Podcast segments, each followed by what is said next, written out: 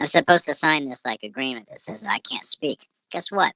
Fuck off. I speak. Okay? A ver cómo explota. No tires.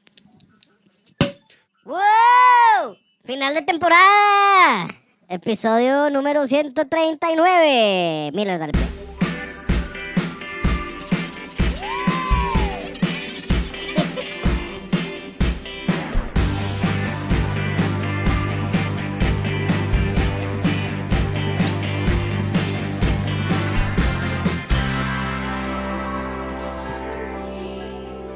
Este es mi nuevo instrumento para el podcast. Y hay que, güey, neta, Año nuevo. Ya se acabó la Navidad. ¿Cómo se la pasaron en Navidad, jóvenes? Mauricio León, bienvenido al show. José María Peña Garza, alias Miller, bienvenido al show. yo me la pasé espectacular en Navidad, güey. Espectacular, eh. Que la familia. Yo también ¿Tú? la pasé increíble en Navidad. Qué bueno. Todo estuvo chido, mm, grande.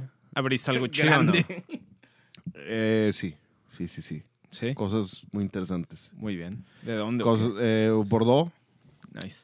eh, la Croix de Bucayú, 2014. Suena bien. O sea, fue el, el main wine. Qué bueno. El 25 no No, tomé. qué bueno. El 25 no tomé porque estaba fucked up. Se escrudillo. Eh, Coca Light y uno que otro clamato. Muy bien. Y, Chingo de comida. y ya, y, y leve, no, leve comida porque en la cruda no puedo comer bien. No ¿Neta? mames. No, no soy, no puedo. ¿Qué haces Me- en la me- cruda entonces? Sí, güey, tres años y, ja- y siempre pensé que eras de los que crudean acá No, atascado. no, Necesitas grasita no, para bajarle eh, ahí. O mínimo plátano Suero, potasio, suero güey. y en, en la noche ya, ya puedo cenar, pero no puedo comer en la No cruda ni mames. desayunar de que tacos, no. No, yo fumo y como y adiós cruda. Vitaminas, ¿verdad? O, o sea, obviamente. Medicina, sí, me Sí, medico. sí, me, me- oh, medico. Por, por Sí. supuesto. Pues este es el episodio 139, que quiere decir que es el final de temporada. Siempre le fallamos por sí, un le fallamos por pinche- uno. O sea, es el último episodio del año. Qué mamada. Estuvimos a punto de no hacerlo. Por Pues- darnos vacaciones. Se, se hace el esfuerzo. Se hace el esfuerzo, se hace el esfuerzo por nuestros escuchas, por la familia, que son nuestros escuchas, como la vez pasada ya dije.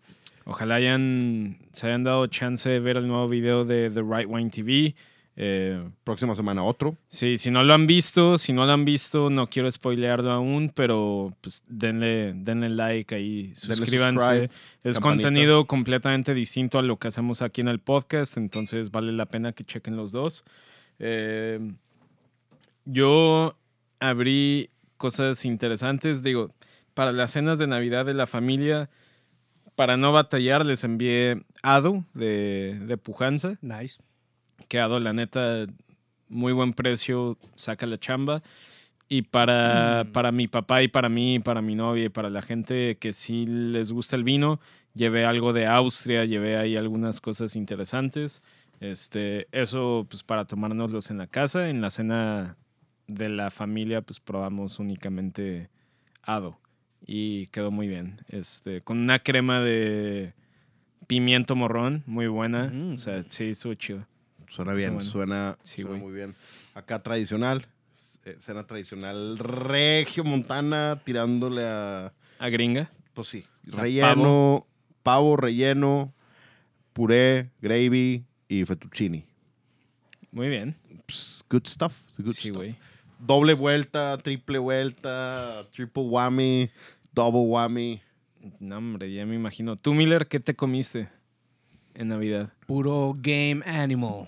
Sí, no, pues eh, el don cazador. Acuérdate, tienes prometido y prometiste el episodio pasado Sí. traer tamales. Definitivamente. Bueno, no, te- no, no, no. ¿quién los va- no. la carne. Yo y- los hago, yo los hago. Sí sabes hacer tamales. Sí, sí, sí. La virga, pinches Nada más- pinche monerías. Holy shit. Nada más que Mauricio no está soltero, señoritas. Mauricio tiene. sí, no, ya, ya. Ya lo amarraron. David, ya lo mandó. De los... ¿De qué? Bueno, Mauricio los hace, tú traes, ya dije, prometiste la materia prima, Yes. entonces y Diego esperemos. paga los vinos. yo, yo pago los vinos. Y Vamos tragas. Pues qué mejor, güey. A huevo. Qué mejor, güey. Huevo. Pues es el último episodio del año, es el último episodio de la temporada. Vamos a cambiar, vamos a empezar como dijimos el episodio pasado, la temporada número 5 con un cook-off.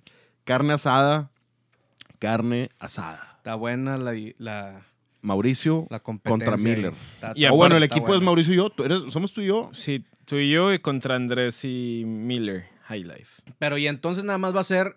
O no, sea, está, no está muy robado. No, está bien. pues está robado en la selección de. de Es más, maridaje, Miller y yo. Contra tú y Andrés. Ok. Eso sí está menos robado en la onda de- del palmaridaje. La traemos No, peor ya- robada ya, tú y yo. Ya, ya se andan, ya les anda dando culo. No, Pero no, no, yo digo pero y para- a ver, Digo, en el ¿quién- maridaje en una de esas, pues sí pierdo, pero, Pero a ver, en la ¿quién es- carne. ¿Quién- ¿Quiénes van a ser los, los jueces? Vamos a invitar a cinco personas. Amigos, conocidos. Y pues nosotros mismos también, o sea, hay que decir si nos gustó Sí, o sea, el- si no nos gusta... Pero objetivo, demás- objetivo, porque luego Diego, Diego dijo que su grilled cheese estaba bueno, güey. O sea, claramente Diego no puede tener Miller fue el que el más le gustó. También, yo, te- yo dije eso, pero ya sabía que estaba un poquito Goloso. eh, goloso. y a, a tu hermana también le gustó, sea- nada más porque traía mostaza amarilla, hubiera ganado. Por eso. ¿Le pusiste un poquito de más? No, Dijon. no, traía. No, Dijon. no, yo le No, puse mostaza amarilla. No era Dijon. De, no, yo compré la de Whataburger. Ah. Y tu hermana dijo, me caga la mostaza, y por eso perdí. Si no, hubiera ganado. No, a ver, fue como 4 a 1, güey. 3 a 2. No, pero realmente no era algo que estuviera, o sea, de que balanceado, no. Estaba más monchoso, así que chingue su madre acá, de que sí, Bueno. definitivo. Pero a mí me gustó, o sea, yo, yo, yo voté por ti, güey. Yo sé, yo sé. Mi- Miller votó por mí. Wow. Bueno, Bueno, entonces Miller y yo, team. Y tú y Andrés, ok. team. Y va a ser, o sea, un, un pedazo de carne del corte que quieras o haremos el mismo corte. El mismo corte. El No, mismo corte sería lo más justo. Sí, ¿no? La neta. Nada mismo más hay- corte y los vinos. No, A pues ver, los ¿quién- vinos acá No, lo que cada quien presupuesto, quiera, obviamente. Presupuesto. Ponemos Ah, un presupuesto y que anda. cada quien. Pero bueno, a ver, aquí hay una. y no hay te una- puedes pasar, güey. Aquí hay una cosa extraña. ¿Quién la- va a escoger? Porque Miller va a cocinar, yo voy a escoger los vinos.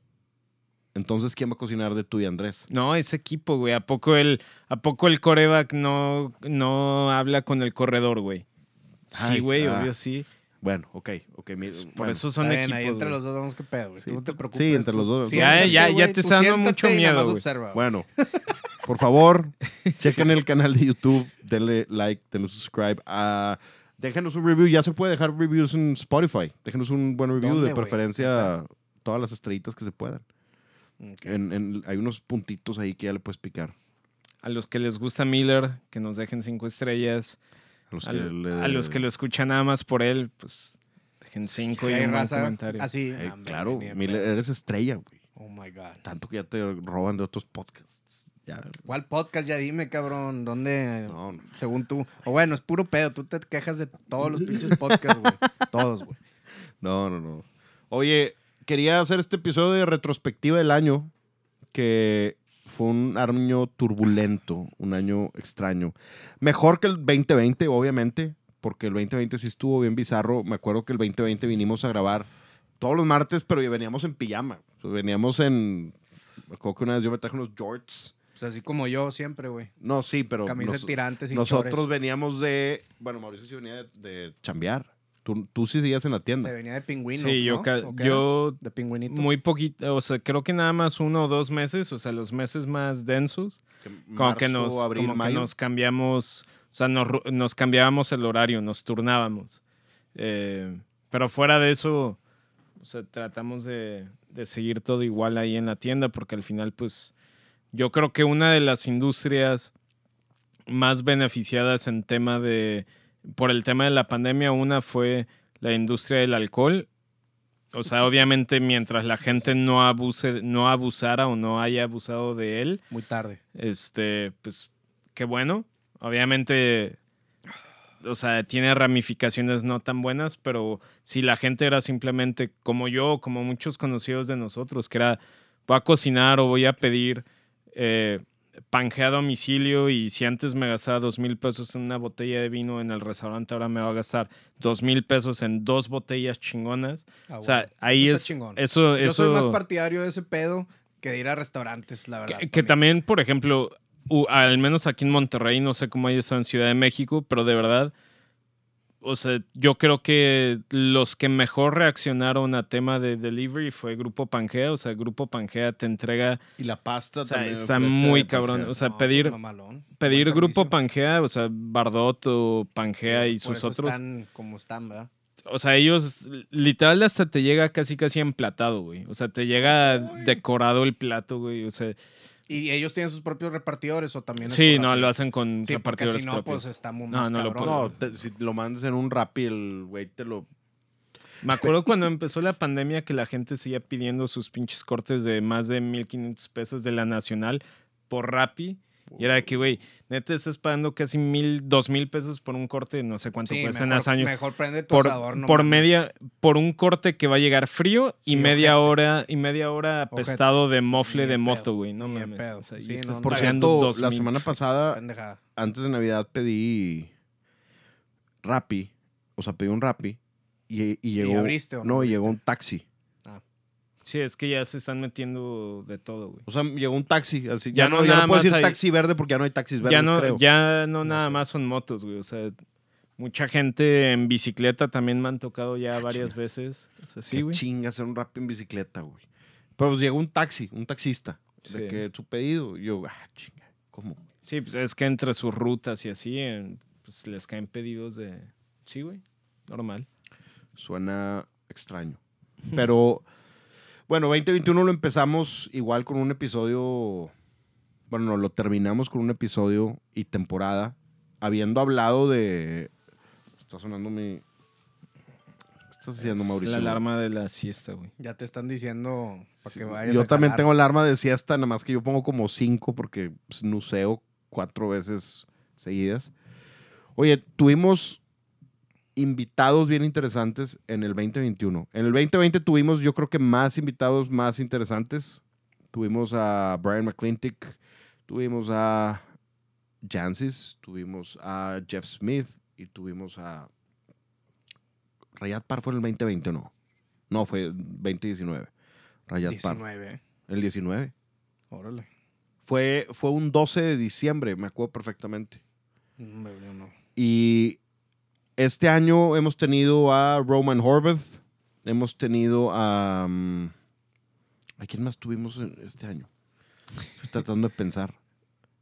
No me Ah, está Aubrey Terrazas, de- por lo del tema de Court of Masters Sommeliers, que ahora sí ya explotó la bomba. De Fred Dame, ahora sí ya está a punto de ir al bote. Qué bueno. ¿Neta? Peter Neptune también, que yo conocí en, en TechSom, también va para lo mismo. Em, pues nos los dijeron. Nada más Se te dijo. se te dijo, chavo.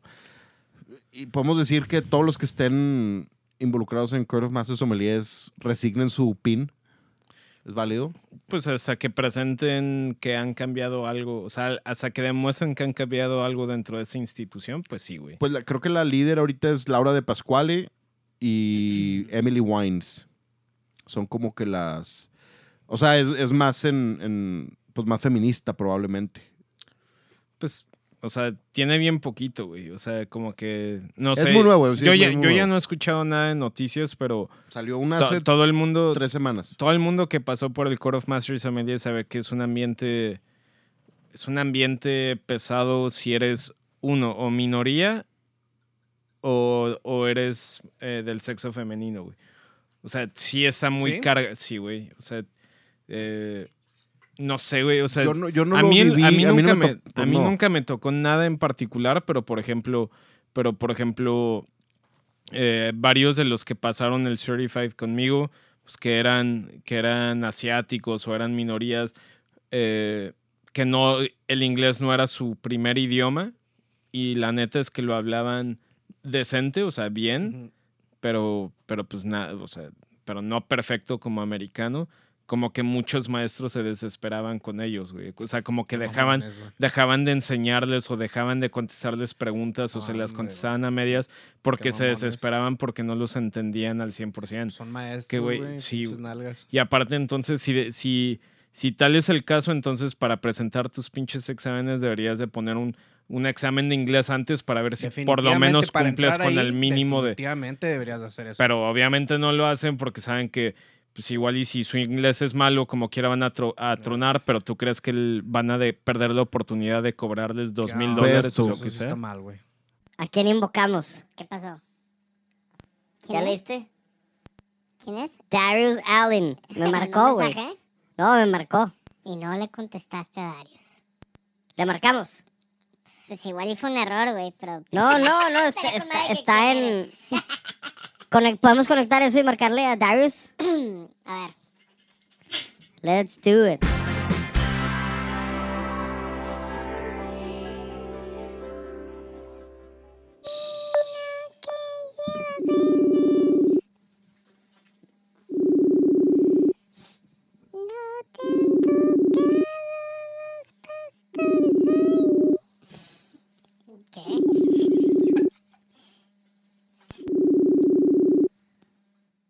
Damn it.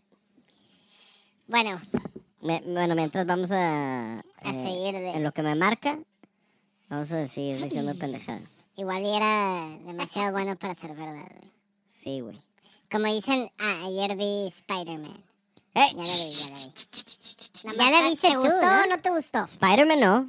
¿No la has visto? No, la quería ir a ver mañana a la hora que nos dijo Sebastián que fuéramos a comer. Yo quiero ver más. Güey, la neta es que es, está cabrón. Literal en Cinemex de Cordillera, los horarios... Qué buen pinche cine, güey. ¿Eh? Está bien verga ese cine. Güey, y mi novia y yo estábamos el sábado de que, oye, ¿y si vamos a ver la nueva de Spider-Man? Y los dos de que, nada, seguramente ya va a estar todo lleno. De...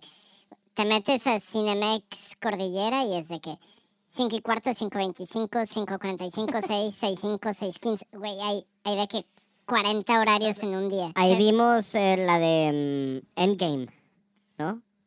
Tú, ¿Cuál era Andrés, esa? yo. No, yo no la vi con ustedes. ¿o Claro sí? que sí, güey. ¿Cuál fue esa Nos está marcando Endgame? Darius. Ah, ya, Ahí ya, entrando. Connecting. Parece como el inicio del, del programa. Está chido ese. Pero es de Mark submarino. Zuckerberg. O sea, no, no, no los podemos piratear. No. Te chingan. Te cae a la casa, güey. Sabe dónde vives. The Meta. Si te vetan de que nunca vas a poder comprar terrenos digitales. He sees you when you're sleeping. Si, si crees que en He México el SAT te, te chinga, ¿no? hombre? En ese pedo. puta. Uh, A ver, pinche ahí va. Mark. Le- se cortó. Lo va a volver a marcar.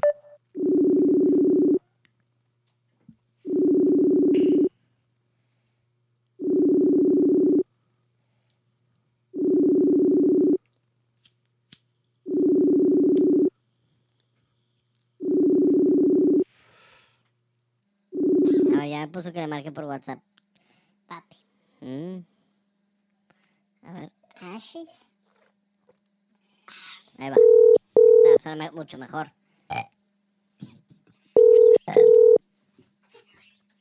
Todo eso se va a quedar. güey. Vale, madre. Unavailable. Le va a dar pena, güey, este pedo cuando lo escuche.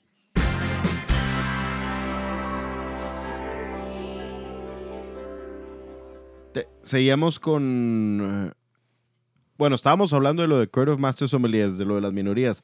Ahora sí, lo que a mí y a Mau nos contó en la posada del 2019, porque hablamos FaceTimeamos con él, nos contó ese tema de. Qué va- loco, así de que ahorita, de que, a ver, vamos a desmentir. Sí, no, me dijo, va a haber un pedo. pedo va a haber un Qué pedo. loco ese pedo. Y me dijo los nombres. Y yo, ahora. ¿Cuál falta de los que te dijo No, ya, todos. Ya todos están- todos- maniatados? Pues es que seguramente todos estos güeyes estaban en, en Crisis Control. De que ya, ya todo el mundo sabían que este pedo se les iba a dejar caer. Y ya estaban más bien viendo cómo mitigar el, la crisis. Bola de perritos. Sí. Pues, ahí está. Ahora sí. Answer. Hello there. Hola. Hello. Hola. Hello.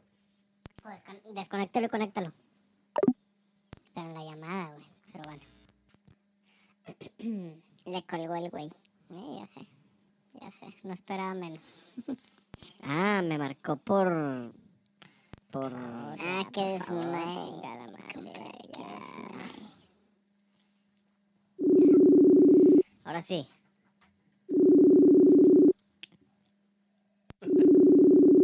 Está pasando, güey? Hello, can you hear me? Hello. You know what's funny? Like I try you on one side, and then you try me on the other, and then Yeah, we, we, we, we tried both. Like, yeah. So Can you hear me okay? yeah, we hear you perfect. So The for, signal's okay. All right, good. Because I couldn't find my other headphones, so as long as I can talk like this, It's perfect. I'm good to go. It's Yep. perfect. So okay, let's start with a little a little intro. So for those who Mhm. don't know, a friend of the show, uh, a guy who is um who's my mentor, a mentor for me. Um friend of the show. We spoke to him two years ago and he told us some very crazy things that already happened. Darius Allyn, Master Sommelier. Uh, Welcome to the just- show. Thank you. Very kind of you. Woo! How are you, man? From all the way from I'm Hong great, Kong. man. The best. Hey, it's okay. You know what? It's okay. The best part of that last interview a couple years ago was the last question, man. The uh, fantasy band thing. that was cool, man. Yeah, that was a good one. I've actually used that. So you know what I'm saying, Mauricio? Seriously, right? Oh, that was a great question, Diego. I'm telling you. that I- that was I pretty thought creative. About that and I'm using it on some friends. Yeah, Very that- cool. I, That I was a think good some things have changed for me. It was layered. It was layered because like you couldn't use the same band. You couldn't use. This. It's changed for me too. We can do that question again today, Yeah. and we'll see what we come up with. Sound good? So th- good. this is our yeah, and, and, and this is our uh, New Year's episode. So how you been? I've been good, man. I I just uh, I've been kind of through some uh, downtime, and then I've come back. So you know I'm good. Thank you. Thanks for asking. How about you? How are you? We're great. Uh, we were recording an episode. This is uh, our last episode of the year, and we were speaking actually, Mauricio and I, and Miller, our sound engineer, who you know already. We Wow. were we were talking about uh, what happened with the Court of Master Sommeliers and what's happened recently, and we said. Oh, you know, you remember two years ago when when Darius told Yeah. us some some stuff, and suddenly you called me. Uh, yeah, so weird, man. The way the universe works sometimes, right? I mean, it's like I don't know, Diego. It seems like we come together at certain moments in time, and it's really kind of transcendent what's actually happening uh, for whatever reason. Um, I think that the situation with the CMS Americas, yeah, it's pretty deep. It's pretty deep, and actually, this is part of what you know caused me some downtime, um, uh, amongst other things. To be honest with you, uh, it impacted me really, really deeply to the point where I almost gave up my title. And uh, yeah, I, uh, I mean that amongst other things, there's a bit of a, a a bit of a weight on my back, so to speak, for about two years roughly, and uh, I'm just starting to come back out of it now. It's been that impactful. So yeah, it's been uh, it's been a real heavy uh, time, unfortunately. Yeah, we were talking about that. That uh, we know a lot of people Yeah. who were kind of in the fen on the fence about their titles and what to do with it because it's not Yeah. just you know a Yeah. simple controversy. Like it's pretty, pretty. Well, you know- Shit. yeah, You, you know what it is? I mean, okay, so I guess first things first, you start by saying and you have empathy and uh, more than empathy, you have uh, remorse and uh, nothing but regret for the for the victims, right? And then on top of it, you have it's very layered. I mean, you have people that your colleagues or were your colleagues that you thought you knew and you didn't really know and you know it's just a situation where it's basically about abuse of power and uh, manipulation and um, these are very negative things in terms of being human beings and we know this but it's unfortunate that this whole situation has happened the way it has. It's um, unfortunate it took so long for it to come to light in the press. Um, just there's a lot of things that are really bad about this. If there's anything good like the light at the end of the tunnel then I would say this. We have to learn from our mistakes. And the Court of Master Sommeliers Americas, the way that the infrastructure is set up, we have an opportunity to learn. We have an opportunity. But will we learn? That's the question. That's the question I have. I don't know. I don't know, guys. I'm I really don't know. And you know, I was a flag bearer for so long for the Court of Master Sommeliers.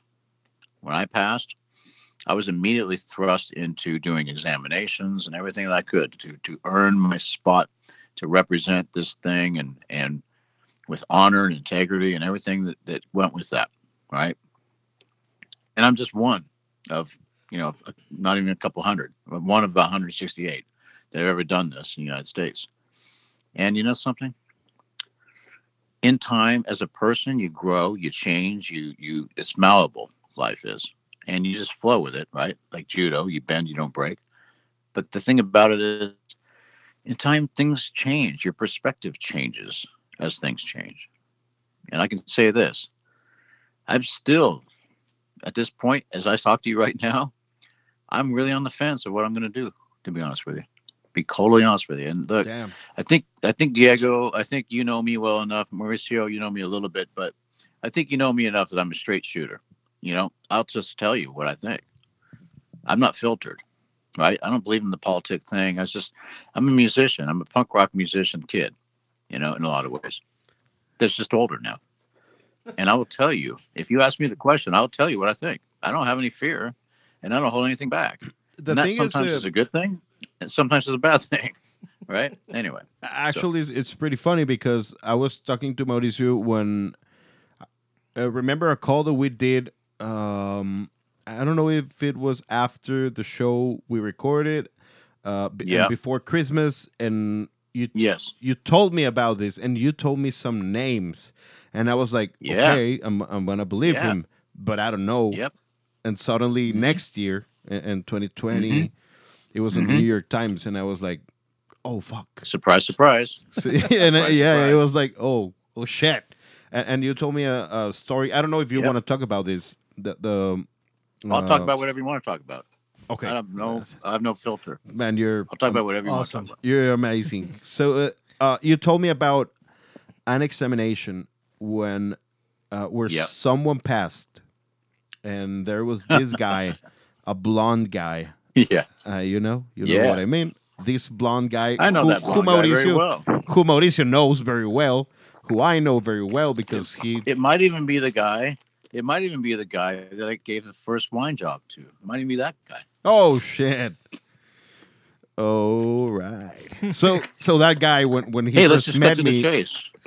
w- w- Yeah. when I first met him he told me, "Oh, Mexico, tequila, tortillas." And I was like, "Oh, fuck you. you Right. fucking redneck." Uh Could you be any more American ignorant? Could you be any more American ignorant? Seriously. yeah, but I mean, come uh, on. he was like I, Anyway. th- I think I've told this story.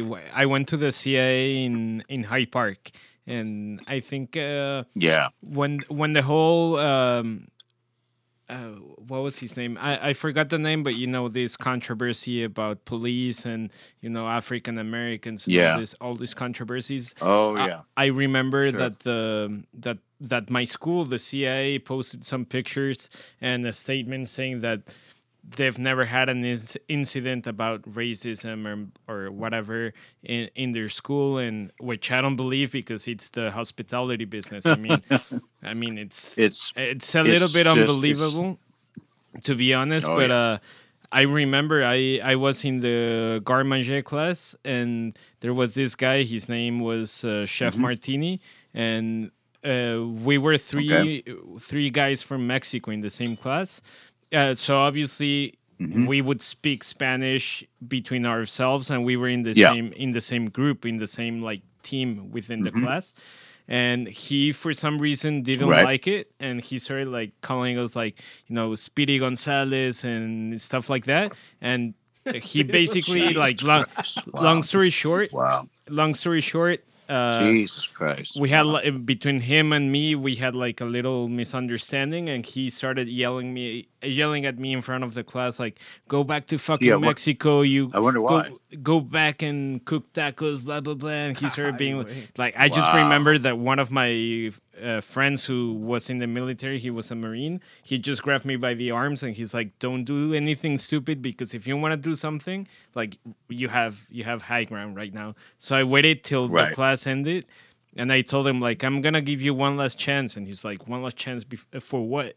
And I was like, to apologize Wow. because you were a fucking racist and you're discriminating a bit against the Mexicans in the class. And as soon as he heard racism and discrimination, he was like, no, no, no, you know, I have flags. I have Mexican friends. You know, I told you the taco Really? things because they I know that they do they make a lot of money and whatever. It was like you fucking guy. Like I never went to the deans or anything, but, but it was so like it's, it, it's kind of I don't know. Uh, Jesus I- Christ. I guess 2020 for me, like we were doing like a little recap of the year, and I think it it did put a lot of things in perspective. You know, it made a lot of people, for example, like you or like Diego and I, that we don't have filter either. You know, it makes you a little bit less tolerant about things that you don't like, and you call them out. And you, uh, like in my life, I shedded a lot of fake people or people that don't contribute anything to Oh, my, to my yeah. life, either work Yes, or family. exactly.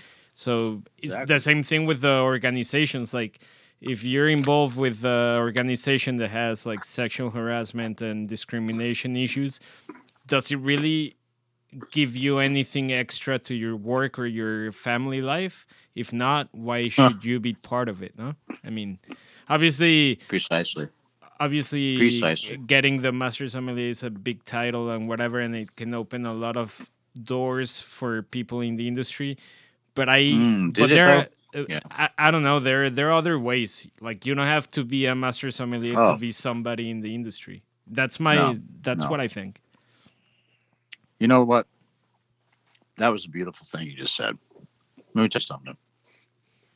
To be real is in this day and age to be a bit special. Just is to be the exception to the rule rather than the rule. So listen, man, that was beautiful what you just said. I couldn't have put it any better myself. First and foremost, I want to say I apologize to you for being a victim by that idiot at CIA. Um, no one can condone that kind of nonsense, right? I mean, how do you justify that level of ignorance? Because that's all it is. It's just ignorance, man. It's just absolute, blatant, black and white, in your face, absolute ignorance. And I mean, what instills that in a person? How does a person get to believe that shit? What what gets them to that point? It's basically this, in my opinion, in my perspective now, because now I'm, you know, half a century old. right? Happy And this is what I think. man. Yeah, thanks, man. Thanks, thanks. I appreciate it. I believe this. Ignorance breeds ignorance. That person is ignorant because their influences in their life are also ignorant. And all it does is compounds it into that person when they're young and impressionable, and they just carry that with them like a weight that they don't even realize is a weight. So, Mauricio, I'll start with saying that, okay? The next part this whole situation with CMS Americas, man, I don't even know where to start, to be honest with you. I mean, but I'll I'll tell you guys. You guys ask me any question you want.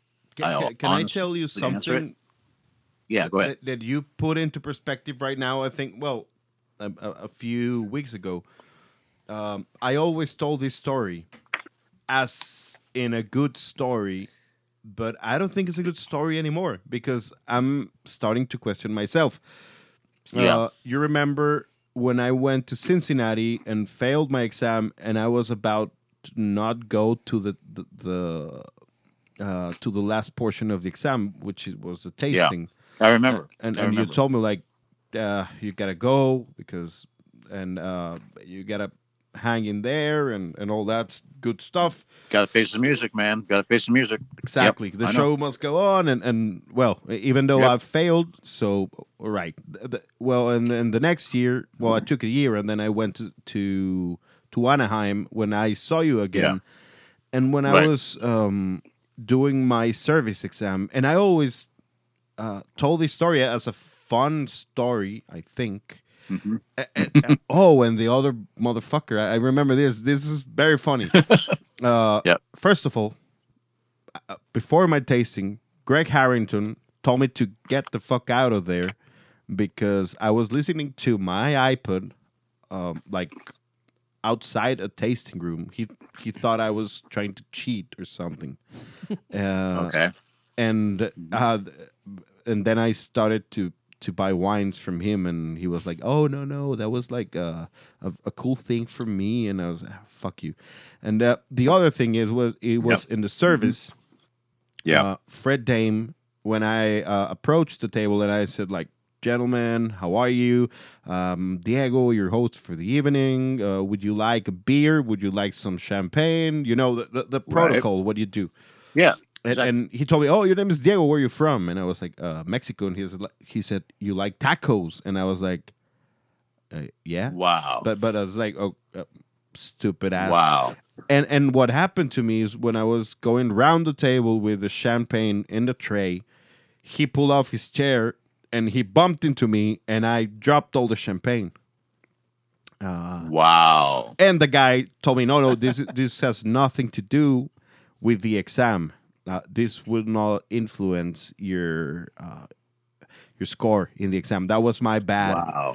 But my suit was fucked up, and I was like, shit. I, I just brought one suit, and I have two portions left. Uh, yeah. and I always uh, tell it like a funny story, but right now I'm thinking, uh, could it be that uh, he did that on purpose, like uh, fucking Mexican? The- He did. okay. he did. Well, well, well, now he's Well, about well, to go to jail, so Actually, so actually, fuck both. Yeah. Harrington, the other guy. yeah, Harrington, right.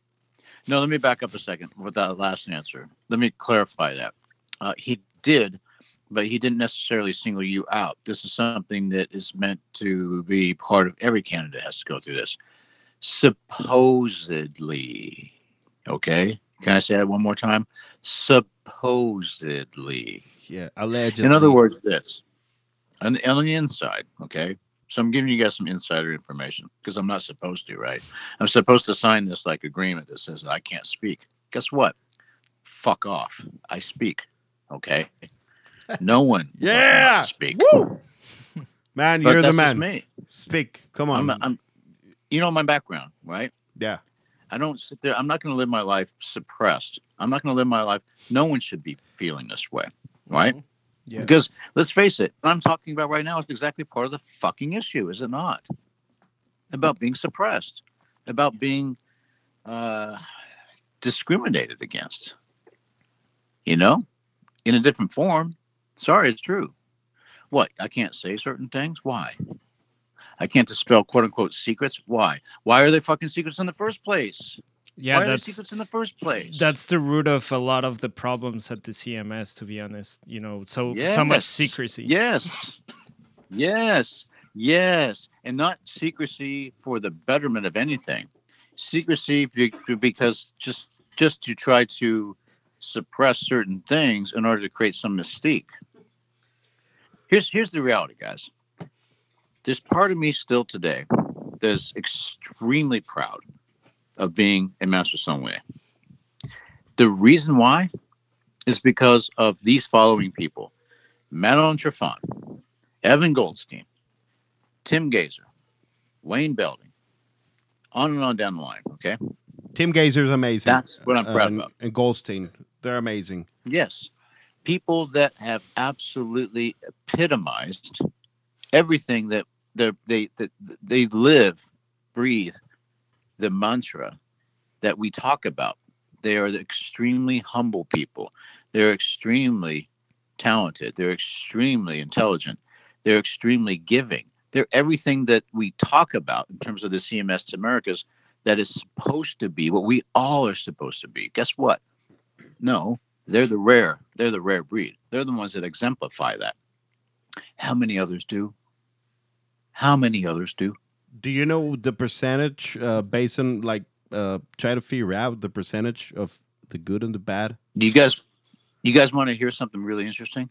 Of You asked me about percentage. Yeah. Let me tell you something. So recently, We had a town hall meeting, quote unquote. In other words, as a member, as a Master Sommelier member, I get messages, emails, um, approximately one a month or more, something like that. I got one in my email box a couple weeks ago, and it said this essentially, um, paraphrasing here, but it said, Okay, we we have uh, finally uh, concluded with our investigators concluded uh, with the investigation of these master sommeliers who've been accused, and so we've come up with a determination. So here's what we're going to do: we're going to have a town hall meeting on Zoom. Here's the date, the time. You're invited. Great, uh, and that's it, right? So I'm like, oh, okay, this is interesting. Great. Of course, I'm going to make sure that I'm on it, you know. And so I I'm, I go on the, the call, and um, you know what happened? It was an hour long Zoom call, right? And Emily Wines is our current uh, chair. And I love Emily Wines. Okay. Love her. For those people that don't know Emily Wines, She's amazing. she's a brilliant, she's amazing. And she's okay. So Emily Wines, interestingly, in some ways, first of all, the last name, right? Wines. no joke. That's her real name. But second of all, she is a is an open lesbian. She's a lesbian that has a partner, and I've met the partner, and and I've had great moments with them both, and it's amazing. She's a she's a wonderful person, and there's no better person, in my opinion, right now, currently with all this shitstorm we're going through, to exemplify the best of the court of uh, and Master Sommeliers Americas. However, we get on this Zoom call, and she's obviously being herself, but she's obviously only able to say so much.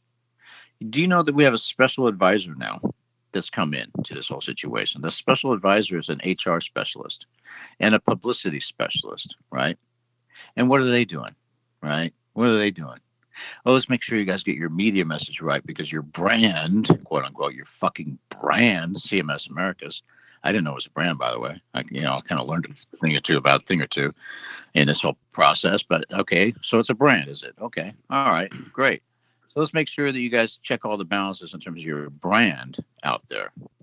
You know, the perception, not the reality, but the perception. Let's just do a little damage control. And then on top of it, we got somebody else that's another special counsel advisor. So all of a sudden, we have these these for the first time, we have these individuals coming in with different perspectives, different agendas, frankly, that are impacting the CMS Americas. And they have every right to because we got problems. But why do we have problems? You know why we have problems? You know why? Because we're fucking ridiculously backwards and outdated in terms of our infrastructure. Let me tell you why. We vote in our colleagues into terms for board seats and everything else for four years, right? On average. There's a couple that are two year terms or whatever, but for the most part, it's four year term. Okay. So board of directors, assistant, uh, you know, or the or the you know it, uh, the education chair and everything that goes with that, the education committee, the the ethics committee, on and on and on, right? So we vote people in, our colleagues, and guess what? There's a conflict of interest, guys. There's a conflict of interest. We can't see the forest through the trees, and, and you know why? Because look, the system's fucked up. Okay. When I've been a master sommelier as long as I have, 17 years plus now, okay, and I don't have a voice anymore, and I've given all this time and energy and effort to this to the CMS Americas, and I don't even have a voice. You won't even listen to me. This is not a personal thing, by the way. I'm talking about everyone. Tim Gaiser, he doesn't have a voice. Wayne Belding, he doesn't have a voice. Are you serious? How Keith about Jay. Fletcher? How about Jay Fletcher? Jay Fletcher? Oh, yeah, whatever. Anyway, the whole thing is Oh, here's the th- here's the thing. We need to hire if we want to run it like a business, which is what these guys want to do. These colleagues of mine want to do. Okay, run it like a business. What does a successful business do? Since you're deciding to do that, what's the first thing you do? You hire an outside management company. No conflict of interest.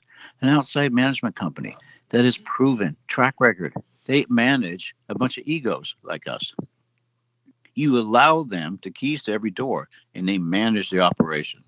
That's it. We specialize, we focus on what we do best. We teach people, we mentor people, we educate people, et cetera, et cetera, et cetera. On the good side, right? We focus on that. That's our skill set. We're not a bunch of fucking people that like you know manage Fortune 500 companies. Come on, man, who are we kidding? And then on top of it, when we have damage control, we don't know how to do damage control because that's not our specialty. We're wine people. Come on, Your We're audience. hospitality wine people. No, and and For also sake. and also if you if you look at the hospitality business as a whole, Yeah. I mean oh, the hospitality incestuous. business is fucked up in many ways. It's it's so, incestuous, man. It's this thing happens uh, for better or worse. You would hope that since it's an, since it's such an incestuous business, right? It's inevitably going to happen, right? It does. Sorry, everywhere in the world, by the way. yeah, and and and What do you? what I'm thinking is like if if you if you started studying, uh, you know, working as a sommelier or as a back server, runner, whatever in a restaurant, and Yep. then you started Yep. going into the wine business, and then you started doing the Mhm. CMS exam, blah blah blah, and for some reason Mhm. you got to be a master som, and then you got voted into the board. I mean, you like your whole career was in a fucked up system as the hospitality business, a business that has, uh, Mhm. you know, they don't pay, you know, extra hours. They have discrimination issues. They have sexual harassment Mhm. issues. Blah blah blah. Oh yeah, But now you're put in a position of, you know, government Power. in some yeah power within like Yep. the CMS. Obviously, there there are Yeah. really few people who would say like you know whatever i lived this is not how i want to Yep. do it most people would just be Yeah. like this is what i lived this is what i suffered i suffered uh, you know even if it's unconscious but if if they're like okay people Yeah. sh- yell at me the people did, uh, discriminated against me i'm gonna do the same because this is how people are gonna learn if i had to suffer this Yeah. and I still got to be a master sum, everybody else should be suffering the same thing. And I think that's stupid. It should be the other one. It, like you have to break break the Yeah. cycle. Like not because Yeah. you're a master Yeah. sum and you suffer discrimination, racism, overwork, and all this crazy shit in the in the hospitality business. That doesn't mean that everybody has to live the same things that you live to be a master sum. There are there are other ways. Like you don't have to be a fucking douchebag and you know uh, underpay Yep. your staff and you know overwork your staff. You don't have to be that way in You- order to become a use- successful wine industry people. You know. as a person, let's say that you grew up in a family where, uh, you know, let's say your father was kind of verbally abusive or even, God forbid, uh, uh, physically abusive or something like that, right? And then as you grow into a, from a boy into a, to a man in life, you have a choice when you're creating your own family. Are you going to follow the same thing that happened to you? Or are you going to actually do everything you can to not be that? Everyone has a choice. Everyone has a choice. Why would you take the, the, the cop out choice and be the same prick that your stepfather was or your father was in this case? You see what I mean? It's so stupid. It's like, come on. You look, you've gone through a situation and now you're supposed to be the best. You're supposed to be the best that hospitality industry has to offer. And then what you do is you decide to actually uh, uh, get a dictator uh, mentality in terms of like, okay, now it's my turn. Now it's my turn for revenge. Who the fuck are you? You're in the hospitality industry, man. Don't forget where you came from. What made you successful in the hospitality industry? Being hospitable, giving, not taking, giving, providing, performing. And that's in your heart. It's in your heart right? That's Yep. hospitality, not this fucking charade.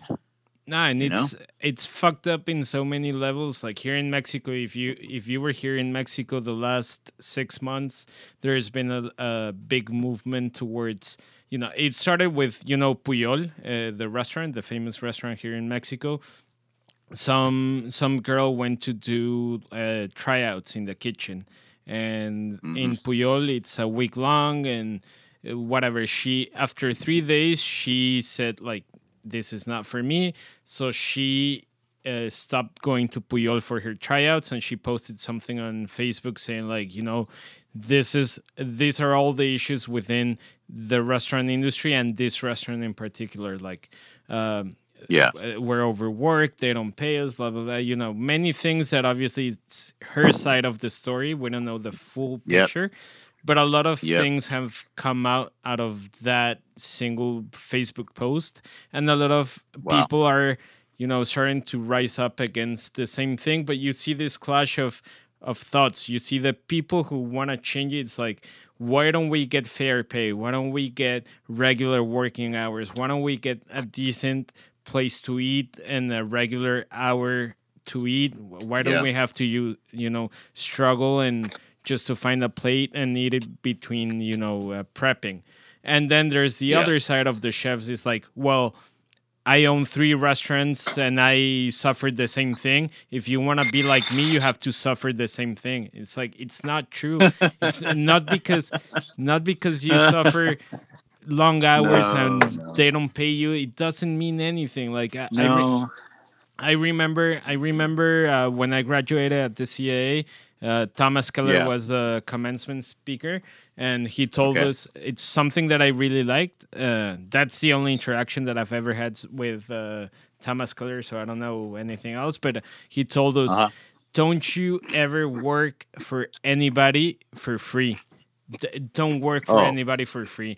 They, they have to No be doubt. at least paying you something, even even if you're doing just um, um, No how do doubt. you- uh, how do you call it when you're not graduated yet? Um, Practices. Oh, Yeah. yeah. yeah, you know, practices. A or stage, ex- yeah, uh, an externship. We externship, called it yeah. externship. He told us like if Yeah. you're in your externship, at least they have to pay you minimum or at least uh, help you with rent, help you with food, something. They have to give you Yes. something back. If not, Yes. don't you ever work for anybody for free. And here in Mexico, when you hear that conversation, it's like, mm. yeah, yeah, I worked for a year without paying that restaurant, but look where I'm at, where I'm at now. Well, Well, it doesn't me matter that I mean you suffer through that. Why should I? I mean, things have have to get See, better. the no? That's that's the thing. Things That's- have to get better. you conscientiously made a choice to decide that I'm not going to be part of the solution. I'm just going to continue to be part of the problem. Second thing, you just talked about something. It's just like you don't work for free. That's slavery. I thought Oh. slavery was abolished. Was it not? Was it not? Was slavery abolished? Yes or no? At least in the United States. Yeah, yes, it Apparently, yeah. apparently. So my whole point here is like, look, people. Okay, so people in this situation, in these in these real life practical examples, make a decision. Okay, it's is simple. Are you going to make the right decision or the wrong decision? You have a moment, a moment, an opportunity to make a good decision, a logical, clear decision. And what do you do? You just throw the next generation under the bus. Just like, oh, it's not fair. Oh, it's not fair. I had to go through it, therefore they need to. What the fuck is wrong with you? What in the fuck is wrong with you, man? Seriously. and and, and it's and, you? and it's funny. Uh, I, I wanted to go back just for a second uh, to the Yeah. story that you told me. Uh, I- I think Uh-huh. I did not tell Mauricio, or or or yes, we, we spoke uh, Okay. when we were drunk. Yeah, I remember. I, I don't know, I remember. but it was a story about this. No, um, let, us put it this way: it's it, it's the code of master. So well, it's a sh- well, okay. It's a fucking shame that my my I call a spade a spade, man. I call a spade a spade. I always have, always will. no, but It's one of the reasons why. Yeah. Anyway, so go ahead. No, but but uh, uh, I'm now fucking ashamed that my diplomas are signed by Jay Fletcher and Greg Harrington. Oh, Yeah, yeah. oh shit. Don't blame you. Yeah. Don't okay. blame you. Meanwhile, Well- guess what? My diploma is my diploma is right here in front of me in Goldstein, my little of course, here in Hong Kong. and Gaiser. I've got Gerard Basset and Brian Julyan signed my master's someday diploma. no, Gerard Basset, MWMS, rest in peace, and Brian fucking Julyan. Yeah, yeah. Well, you're So you're I an OG, good- so I got the good. I got the good dice. You got the bad dice. Sorry. I know. Well, well, you were my mentor, so that that's good. And you're a good guy. I appreciate you telling me that. I just I only gave you a little bit of uh I I never really had a chance to work with you the way that I wanted to, but I respectfully say thank you. But I know that I only was able to impact you a tiny bit, but I hope that I was im- able to impact you with integrity and honor. That's what I hope that I was able to do.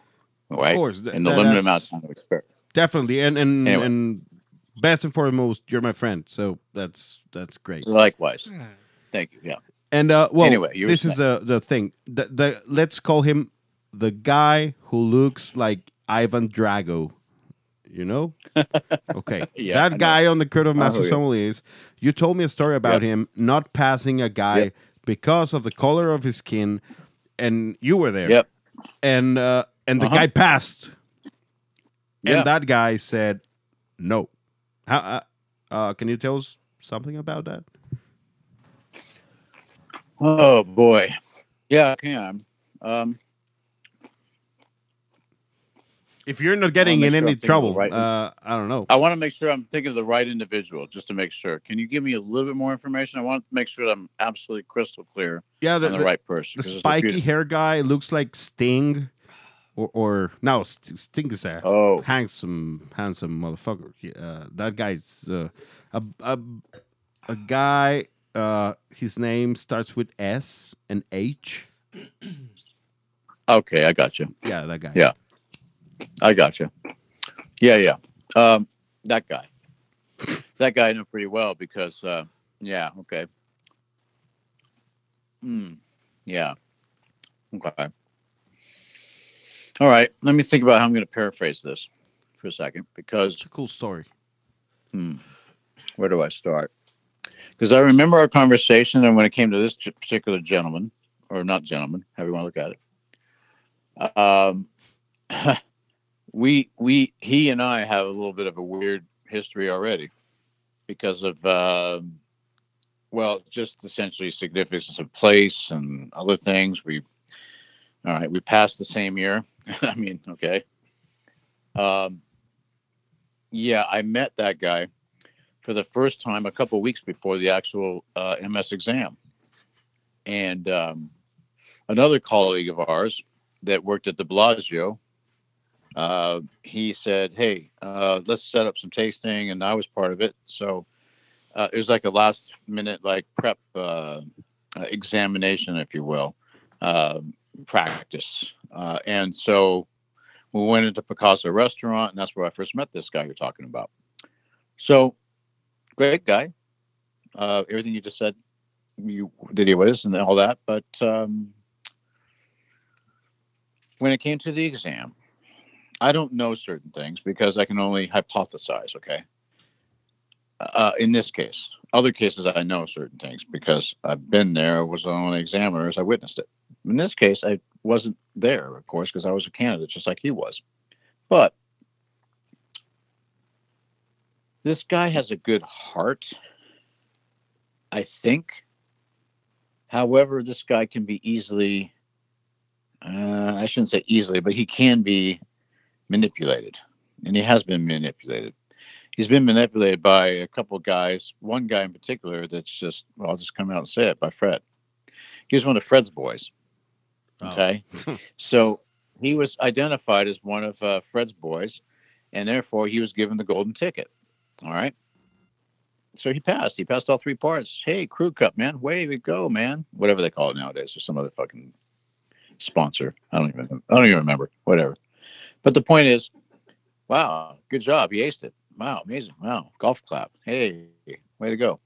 But in all seriousness, it's like, okay, he earned it. So at the time, I'm like, wait, man, that's amazing. Dude, shit. Wow, good job. But the reality is, the truth comes out later. How does it come out?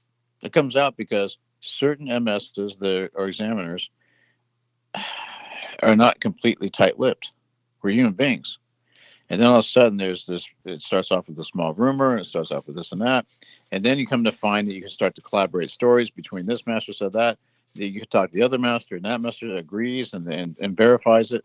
Look, I mean, okay, you know, whatever. Uh, I'll just say this. You know what? This is an exam, okay? You have good days and you have bad days in an exam. You have to have a couple good days to get past this to pass. You know what I mean? That's ultimately what it comes down to. I'm convinced of that. Here's why. I know a number of people that go through this exam that study their ass off and they're super prepared. And they get them to the exam and they can't handle the stress. We talked about this the last time we did our last podcast. You know what I'm saying? So I won't rehash all this whole thing. But my point is this test anxiety and all that is a real thing. And that's one of the things that I see as the most predominant issue that people have between passing and failing. Right? Now, with that being said, this situation of this guy that you're asking me about, I I can't I can't tell you black and white 100% because do you understand? I, I was also Yeah. like him a candidate at the time. So I can't verify it for sure, sure, sure.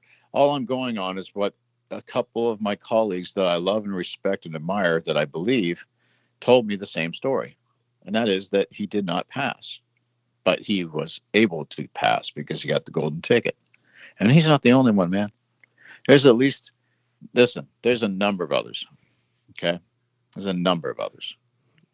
Let me tell you something. There was something I was going to tell you earlier and I got distracted. Okay. So this, this whole uh, thing, going back to what I just was talking about, about this, uh, uh, what do they call it? This, uh, whatever call, uh, town hall meeting, whatever, whatever that means.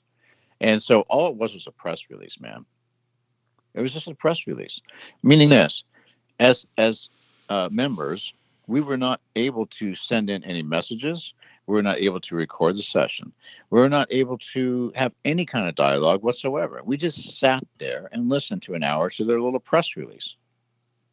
All right. That's that's fucked That's up. what that's what went down. Do you know how fucking mad that makes me? I fucking just thinking about it right now. It just pisses me fucking off. I need to go on a drum set right now. I need to go pound some drums. But I tell you what, man, it's just so frustrating. It's like, come on, you're a colleague of mine. We're supposed to be equals. Now all of a sudden, we don't have a fucking voice. We don't have a fucking voice. What the fuck? Oh, all, all of a sudden, what? I'm. uh, You, are you are you saying that? What are you saying? Are you saying that I I'm to be questioned? My integrity is to be questioned because we can't trust each other now? What are you saying? I'm guilty until proven innocent. What are you saying? Yeah, that's Come that's out with it. up. You see what I mean? Actually, Modi's and I. Uh, This is why. we've been. This is why I want to give up my pin. This is why I want to give up my title. Because I'm just like, and this is why I got. This is why I got depressed, guys. For a couple of years, I was off the grid. I didn't talk to anybody. Anybody. That's how depressed I was. This is just one of the things. There's other things going on in my life. So I can't just point the finger and say, this is me. Listen, we all are human beings. We all have a choice in life. But this is something that did not help my situation whatsoever. It absolutely it was a weight that added to my misery. You know? Does that take does any of that get taken into consideration by anybody? No. No. But I'm a big boy. I put my big boy pants on, you know, life goes on. It just took me a little while to get through it. But my point is this ultimately, I don't, I don't want to circle back. You know, I want to hear what you have to say next. Look, after the town hall meeting, okay, let me hold on a second.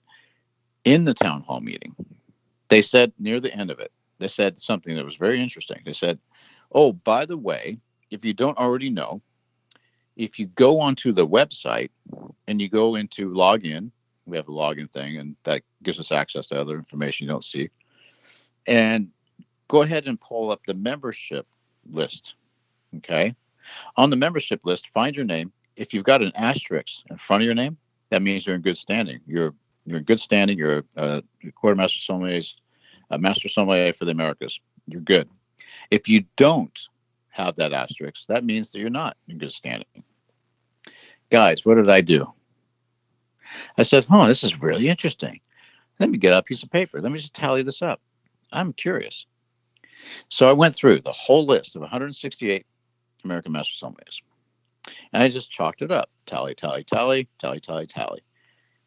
Do you want to know the number percentile of people that are currently, currently, in the Court of Master Sommeliers America, currently approved to be Master Sommelier? Um, Only take a guess. Twenty percent. 10. currently in in standing for being master sommelier, according to this information I just shared with you, roughly two thirds, about 66, about a little under that, it's about 65% of those that have ever passed the exam in the Americas are in good standing right now. Damn. 65%, guys. That means that 35% roughly are not master sommeliers right now. Think about that for a second. Because they have, Fuck so- me, right? yeah, they have something going on that the CMS is not sure to give them like the title because of the backlash. Obviously, if something were to get out, no, something like that. Guys, it's it's so bad, man. You know, you know what? I'll share something with you that I've been thinking about for a while. There's one master sommelier in the world, okay? One that actually is part of one chapter, but works with the other one. You know how it is? Uh, Me. yeah. It's me. Because I happen to live in a part of the world that is claimed by the Court of Master Sommelier's original European chapter. I don't I'm a I'm a CMS Americas Master Sommelier. But I don't work with the Americas guys anymore because I'm not over in America. I'm over here in Hong Kong and everywhere else in Asia. So every other part of Asia is part of the Court of Master Sommeliers Europe. So I end up working with all these guys that I've known now for some years. Brian Julyan, Ronan Sayburn, and all the way down the line. You know, Gerard and uh, and Johann Jusselin and all these guys, right? But I'm the one, just by random chance, that's in this bizarre situation. So you know what I've been thinking about, guys?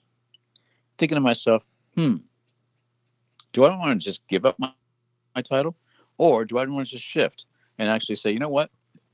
I just need to ask permission from my colleagues in Europe to be part of them because they're the ones that actually represent the best of what the MS title is. They exemplify it. Well, So they, they permission. invented it. Exactly. They invented it. Thank you. That's just, that's another thing that I've been saying all along. For years, I've been saying we're the CMS Americas is like the red-haired stepchild type of situation. no, I shouldn't say it that way because that's going to be misconstrued. Just because I love red-haired uh, stepchildren, so don't get me wrong, guys. You know, sorry for everybody listening out there. I didn't mean it that way, but it's it's the bastardized, um, uh, you know, out of control kid, spoiled brat type kid that doesn't appreciate or respect where it came from. You know what I mean? There's no reverence going on there between the Court of Americas back to the European chapter, or there has not been historically, recent history. Now it's starting to come back, finally, because there's a number of good people in the Court of Americas. There really are. But we've gone through some darkness to get to this point, right? And we're trying to weed out the, the wrong, the bad seeds, so to speak. But this is a process, man. I guys, I guys, I can tell you stories about Fred Dame going off on me in a dining room, in front of my, in front of my, uh, in front of my peers, for no reason, yelling and screaming at me in a dining room, in a fine dining dining room, whereas, like, for no reason. Just like in the uh, the movie when they're like saying, "What's excuse me? What's going on with that guy over there? That old man? What's what, what's he yelling and screaming at that other guy about?" Dude, I can tell you some stories. It's about ego and just manipulation and power, and or the perception of power, and all this bullshit. This all these negative aspects about being a human being, not about being a sommelier, being a human being, right? First, you forget where you came from. And when you forget where you come from, shit gets fucked up. that's No. a amazing statement just to like to finish off this uh, part of Yeah. of the podcast. Uh, But, we, we uh, wanted alright, to cool. we wanted to ask you uh, there is um, outside of the CMS and whatever you know we're finishing the episode but also the year uh, Yeah. something that you look look up for uh, look up to uh, for 2022 both in the wine industry or you know the world in general like what are you uh, most excited about That's a great question, man. Wow. Um, for me personally, I'm excited about um, a couple things. Um, I'm excited about an opportunity to learn from these mistakes and grow and do things the right way for a change. Uh, basically, the the best of the best part of it coming out of this whole thing, hopefully, and uh, and making the right decisions for a change to grow, to grow, and actually to not be stuck in the backwards mentality, to be more brave. Be brave about your decisions and actually go and put them out there and not just talk about it, but actually do it. That's what I'm excited about. That's one thing. Another thing I'm excited about is something very personal to me is there's a lot of technology these days. And I've been working on something on a, a non-disclosure agreement basis for about three years. And it's a very exciting technology that is going to change the industry. Not not just a little part of it, it's going to change the whole industry. Meaning that Right. it's going to have the ability to ch- to tell you an unopened bottle of wine. You can essentially use this technology to scan it, an unopened bottle. It scans the wine inside through the glass and breaks it down into a very specific subatomic level. And that puts a fingerprint on that particular thing. And then then you go and you uh, get the original, you go to the winery, for instance, and that specific wine, you scan that one, that becomes essentially your reference, your master version, if you will. And then you go everywhere else in the world that that same exact wine, down to the vintage, the same exact wine, you scan it and you compare it. Are they the same or different? Mm-hmm. So we're talking here about provenance. We're talking about authenticity. We're talking about wine fraud. We're, we're basically going to change all that instantly. We're also going to use that same technology to terraform the earth. We're going to know how to scan plots of land, and we, we can sit there and say, in this vineyard, uh, these vines over in this part of this parcel are devoid of the right nutrients, so we need to do something about that. There's too much water over there. There's not enough water over there. Uh, so all of a sudden, we can scale the water back. We can actually use these things that will help to uh, the flowering process to boost the yield by 30%. Guys, technology is very exciting. If it's used the right way, it can change things on a global scale. This type of technology will save, in a philanthropy world, it will save lives. It will end starvation if it's used the right way. So that's what I'm excited about. That sounds Um, uh, Amazing. amazing. Great. Very. Yeah, very it is. cool. It's pretty wild, man. It's it's not just science fiction anymore. It's not you know uh, Star Trek. Star Trek has kind of come to us now, uh, in a lot of ways, and this is uh, very exciting. So I'm very excited about that. Um, yeah, and I'm very grateful for for many things in life. I have a new position with a with a wine auction house. Uh, that uh, is a role that plays to my strengths. I'm very happy. Um, just enjoying my days, man. You know, I'm thankful for being alive. Thankful for every day that I can be alive. Thankful that I can wake up, see the sun.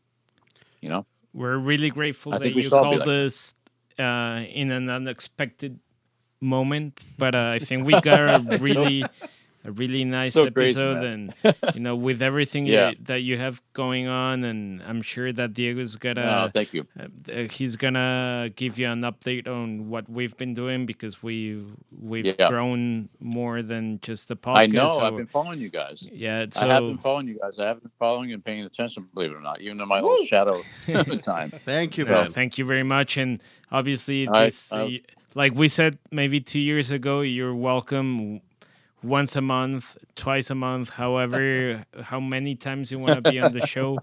Uh, you know, Yeah, you're, well, you're more than welcome, man. and you always give the best interview. So it was really nice talking to you. Oh, it's so cool, man. So that's just totally mutual, guys. I mean, I feel like a kinship and uh, uh, you know, a brotherly love, so to speak, because you guys are uh, you're, the, you're part of the truth, and uh, I love that. I love that. Many years ago at the University of Washington, when I was going to school there, I was a DJ there, and I had a little time to have a little voice. You know, it's just basically a DJ. We're you know playing some music on the on the on the rotation, so to speak. But my my whole point is it's like to have an opportunity to have a voice and to utilize it the way that you both do.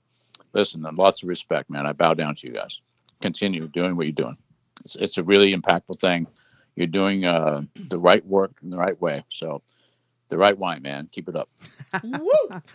Thank you very much, uh, Darius, and and thank you very much for for taking our call, or, or well, for for calling, and uh, and then hey, real uh, quick. yeah, Yeah. Sorry, can I can I interrupt real quick? yeah, of do we course. have time to do the fantasy uh, music lineup again, Yeah, of or course. is or are we cut off? Yeah, you're Do we? you're the first one, and then Mauricio, and then I, and then uh, Miller. Okay. So I haven't thought about this, so I'm I'm on the spot. It's on the Um, spot. Yeah, I love it. Okay, but the same rules essentially apply. The same guidelines. no same So, band. Four band members. You got a drummer. You got a bassist. You got a guitarist. And you got a singer, right? Uh, yeah, or you can have two guitar uh, players. Rhythm guitar and singer. rhythm guitar, and and, and singer. Okay, got it. Rhythm guitar, singer. But we're talking about four total, right? You can do five. Okay. Oh, it's- oh, damn! Really? Oh, that's awesome. Damn. All right, kid in the candy store. So I go first. You go first. All right. All right, this time because uh drummers. Ooh. Last time I used Stewart Copeland, if I'm not mistaken. Um this time I'm gonna go with uh oh dang, who am I gonna go with? Who am I thinking of? Okay. Oh, I'm thinking Larry Mullen Jr. or uh I, I don't want to go Buddy Rich because it's not going to fit my thing or what I need. I think a lot of jazz drummers. Too crazy. That's kind of Too where I'm crazy. yeah, too crazy. Let me let me keep it in the pop culture thing. Um, okay, I'm gonna go with. Um, hold on a second. I'm just thinking real quick, just to make sure. Yeah, I'm gonna go with Kevin Haskins. Kevin Haskins is the uh, the drummer for Bauhaus and uh, Love and Rockets and all that kind of thing. Um, perfect rhythm drummer, kind of like a Larry Mullen Jr. of U2 kind of thing. He's just a very perfect timing, totally in, sync with the bassist. Perfect. So I'll go with, uh, I'll throw him out there. All right. Because I was torn. I was going to go with the Radiohead drummer for a second because I love that guy. But the problem is with him, is he's so specific, his style, that it impacts all the other players, you know? Because it's almost like he plays drums like it's another instrument, meaning like another rhythmic instrument rather than a, uh, a timekeeper, if that makes sense. Okay. Yeah. Yeah. Um, yep. Okay, I'll go to bassist. Um, oh, geez, god damn, this is so much fun. I love this. Um, bassist. Who am I going to go with? Jeez, man, man. Um, hmm. I used Oh, to play in a. Uh, I used. I used to play bass in a lot of bands. You can pick me. I don't know. I think. Yeah. You know what? I'm going to pick you, man. I'm picking you. I'm picking Diego. That's perfect. Yeah, That's I'm- amazing. I'm, picking Diego. I was thinking about a few others uh, in terms of like you know, thinking about Paul Weller, of course, and all that. So, yeah, that that name might come back up in a minute. But um, yeah, I was also thinking about the bass player for the Clash, uh, or also like a lot of that ska based stuff from like the you know English beat and the specials and that kind of era. Really cool stuff. Two tones. Anyway, cap. so we'll move on. Yeah, exactly. Yeah, ska. Uh, so let's go on to guitars, right? Let's see. Hmm. Okay, rhythm. Uh, I'll say I'll stick with one guitarist actually. Um, last time I gave you Geordie Walker of Killing Joke, I believe. yeah. This time I'm going to go with. Uh, God damn, this one's hard. It's a hard one. Oh man, shuffling through in my head. I'm going to go with. Uh, I'm just going to go with Prince. Oh. Just gonna go with Amazing. Prince. yeah. Just Nailed going to go with Prince. I'll leave it at that. There's no need for explanation. I'm just going to go with Prince. And he's gonna sing. then And rhythm, David rhythm Bowie. guitar? Ah, okay. rhythm. David Bowie's a singer, and rhythm guitar is going to be. Oh, bam! Oh, uh, god damn! I have like twelve different guys and and ladies floating in my head right now. Um, I'm going to go with. Um, I'm going to go with. Oh, damn! This is hard. I just got to call it. It's like final conclusion, right? Final conclusion. Final Final conclusion. Like just like in the blind tasting. Yeah, final conclusion. Yeah, exactly. Final conclusion. You know, get it out. Uh, I'm gonna go with uh, oh god, throwing darts. Uh, man, um, who's that guy with the verve? Um, Richard I'll just say Ashcroft? Richard Ashcroft. Richard Yeah, I'll say Richard Ashcroft. Yeah, as the, as the, as the even though it's one of the other members that I'm thinking of, but I'll just say Richard Ashcroft because he does play good rhythm too. He's a perfect timekeeper in that regard. So, all right, there you go. Done. Good band. It's, All right. Mauricio's turn. All right. I would go with. I'm going for. I'm going for a theme here. I think it it can work. I would Cool. go. I would Nice. go with a bassist just because I saw him in YouTube like three days ago, and I think he's amazing. Victor Wooten? Um, no, Thundercat. You know the Wow. bassist. Oh, Uh, good call. Man. If you if you haven't seen videos of him playing bass, just Google like Thundercat. Okay, we'll do. I actually I have. haven't heard. I actually have. He's amazing. Great so bassist, uh, Thundercat, drummers, uh, probably just to go a little bit modern, uh, Questlove. You know, Uh, funky. yeah, funky.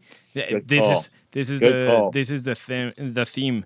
The guitarist uh, Jimmy Nolen, James Brown's guitarist, and then just to throw it in there, Oh, just the singer uh, Yeah. Mac Miller. Mac Miller What? Wow. over that funky shit. Damn. Over what? Over what? What Over was that funky stuff. Yeah. Yeah, seriously, that you get some filthy funk going on, man. I love. It. Whoa. Okay, cool. Uh, it's Miller Damn. time. For me, I already had some time to think about it. So, drummer Terry Bozzio. You guys uh, already thought about it. That's the thing. You got- Well, yeah, yeah, I got some amazing, time.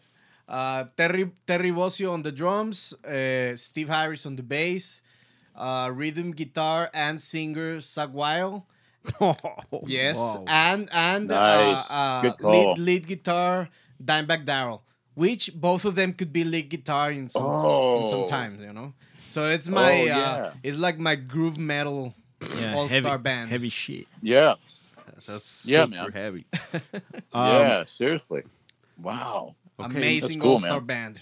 Mine is gonna be um, all over the place. So this is new. Imagine that.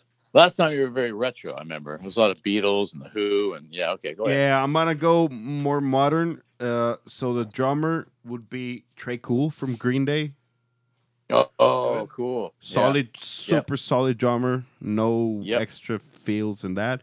Yeah, Trey exactly. Cool. Just solid rhythm. Yep. And then uh, the bass player, that would be uh, Bruce Foxton from the Jam.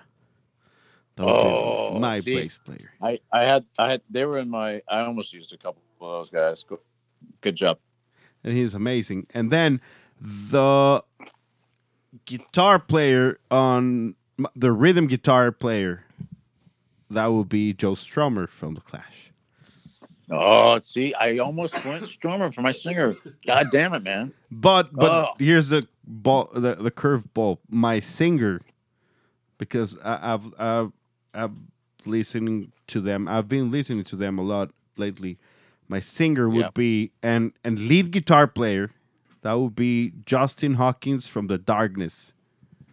Oh, I know. I know. it's a fucking crazy amazing. band. That's amazing. I love it. Yeah, cool. That's a Good combo. fantasy band, uh, metal, funk, uh, Groove metal. rock, and you have uh, this Groove metal, crazy yeah. Yeah, it's groove metal, my band. stuff. Hey, I got I got uh, a couple more names I'll throw in there that were just off the top of my head. Uh, Justin Sullivan from New Model Army was my other thinking about my lead singer.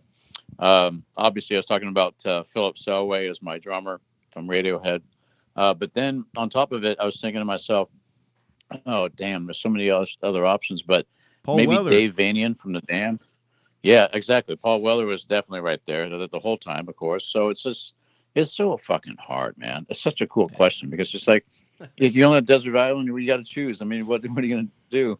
And the time is ticking. It's like you know we should we should refine this question and basically put on a timer, just like you know the MS uh, exam or whatever, twenty five minutes. You know what I mean? no, filter it down five and, minutes. And, and, and prove your case. Yeah, five. Yeah, it shouldn't take that long. It's uh, yeah, you should be able to kind of. You know what I've been listening to a lot lately? Another one that came up to me is like Ian Brown, man. Ian Brown from the Stone Roses. Stone What Roses. a fucking talent that guy is. That guy is fucking talented, man. He's got some guys. amazing music. Those guys are And you read the lyrics? And that guy. Oh, I love that guy. I mean, I always have liked, but I didn't realize how much until more recently. It's like I've been on the rotation. I haven't stopped listening to it for like three weeks. I mean, pretty amazing. His whole discography. But anyway, So we'll do Anyway, another so anyway. episode uh, We on need to. January. We need to do need another to. episode Yeah. in January. let's Um, do it, man. Let's come up.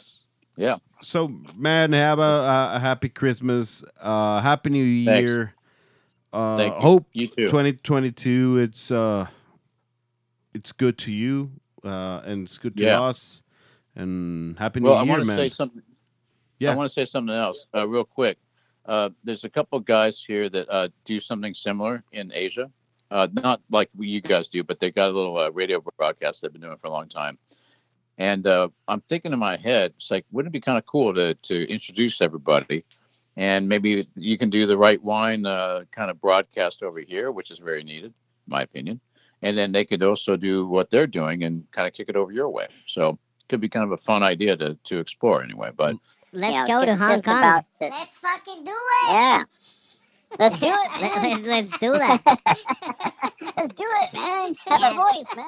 A hundred percent. yeah. It would be awesome. Th- uh, Yeah. we're we're all for Yeah. it so uh whenever you want uh, Cool. you can text uh our uh numbers or or whatever you want sounds yeah, good. The fir- uh, yeah, Yep, we can do we'll do. something between them and us, and obviously you Well, as the intermediary. you know, There's the- actually, I just found it on YouTube by chance, random chance the other day, that whole session. So I was with uh, myself, my uh, uh, soon to be ex wife, and then these two gentlemen. Um, and the whole the whole uh, thing was videoed. So I'll send that you guys' way, or at least your way, Diego, because Maria said, I apologize. I don't know if I have all your information yet. I, I think I do, but uh, I'll, I'll- I'll if I send it to track you. yeah, yeah, of course. And then uh, that way you guys can kind of listen to that one. So like over an hour long. It's kind of similar to what you're doing, and you'll see what what uh, you'll see the parallels in some ways, and and similarities and differences. But Awesome. kind of, could be something. Yeah. So cool. All right, guys. Thank you very much. There is. Thank you. It's You're been the a man. pleasure, and uh, you guys, happy holidays. Be well, be safe, and uh, much love to you guys, your family, and your friends. Just uh, take care and appreciate every day, huh? Thank you. Thank Thank, you, you, man. and you know, happy New Year, happy Christmas, happy everything. Yeah. You guys be well. Cheers. how would Take i care. say Talk to you soon. cheers Sobres. All right. man. oh mucha información güey. Eh, mucha información de Creative Masters no lo tenemos planeado así esto no estaba planeado de esta manera Qué chingón. pero se madre. llevó de encuentro y creo que nos llevamos de encuentro a toda la CMS Sí, eso bueno. Habrá que hacer Qué un episodio de dirigi- dirigir, no, ¿cómo? Digerirlo. pues más bien de, de cómo aventárselo a ellos, porque todavía hay gente trayendo a Creative Masters Sommeliers aquí y todavía hay gente que se toma el Kool-Aid de, Pues sí. de, de esta, ¿cómo se dice? Organización. Pues sí, güey. Pero, pues bueno, feliz año. Pásenla es, bien. Es el último episodio del año. Vamos a empezar con medias botellas. Vamos a empezar con, bueno, más videos de YouTube. vez, es correcto, Miller, es a tener correcto. más tiempo aquí. Así lo es. Está bueno. Y Todo sea por la familia. la familia. Saludos a o todos. los escuchas en general. Pasen un gran año, pasen un gran año nuevo. eh, pónganse un super pedón, no manejen. No le marquen a su ex. Tampoco. No hagan caguen cosas así, no es- que no haría yo. No, Cosas que no haría Santa Claus. Cosas que no haría Santa Claus. Y las redes sociales de si lo ves Mauricio. en South Park o en dónde? No, ¿Eh? no, Santa Claus, el de, el de Coca-Cola. El de Ah, Coca-Cola. el, el- de co- el tradicional, Sí, dices. el tradicional, no el de South Park. No, no, no. Ok, no, ok, no, ok. No, está bien. Bueno, mis, mis redes son es at mauleón con dos U's y at sometravelmx para los viajes. Las de Miller. Y at José María Peña Garza y at Sintonía Canábica. At The Right Wine Podcast. At The Right Wine Mafia. Y at Diego de la P. Esas son las redes de todo. Métanse a The Right Wine TV en YouTube. Denle like, denle subscribe. Oye, ¿y Compártanselo. si se maquillan o, o no? Al chile. Nah, No, Al chile. no. Di la No. verdad, güey. En este segundo nos estamos despidiendo con She Talks to Angels de los Black Crows. Una gran banda. Así que feliz año. Feliz año Mauricio. Feliz año Miller. Feliz año. Episodio final de la temporada. Woo! She Talks to Angels. See you next year. See you next year. Bye.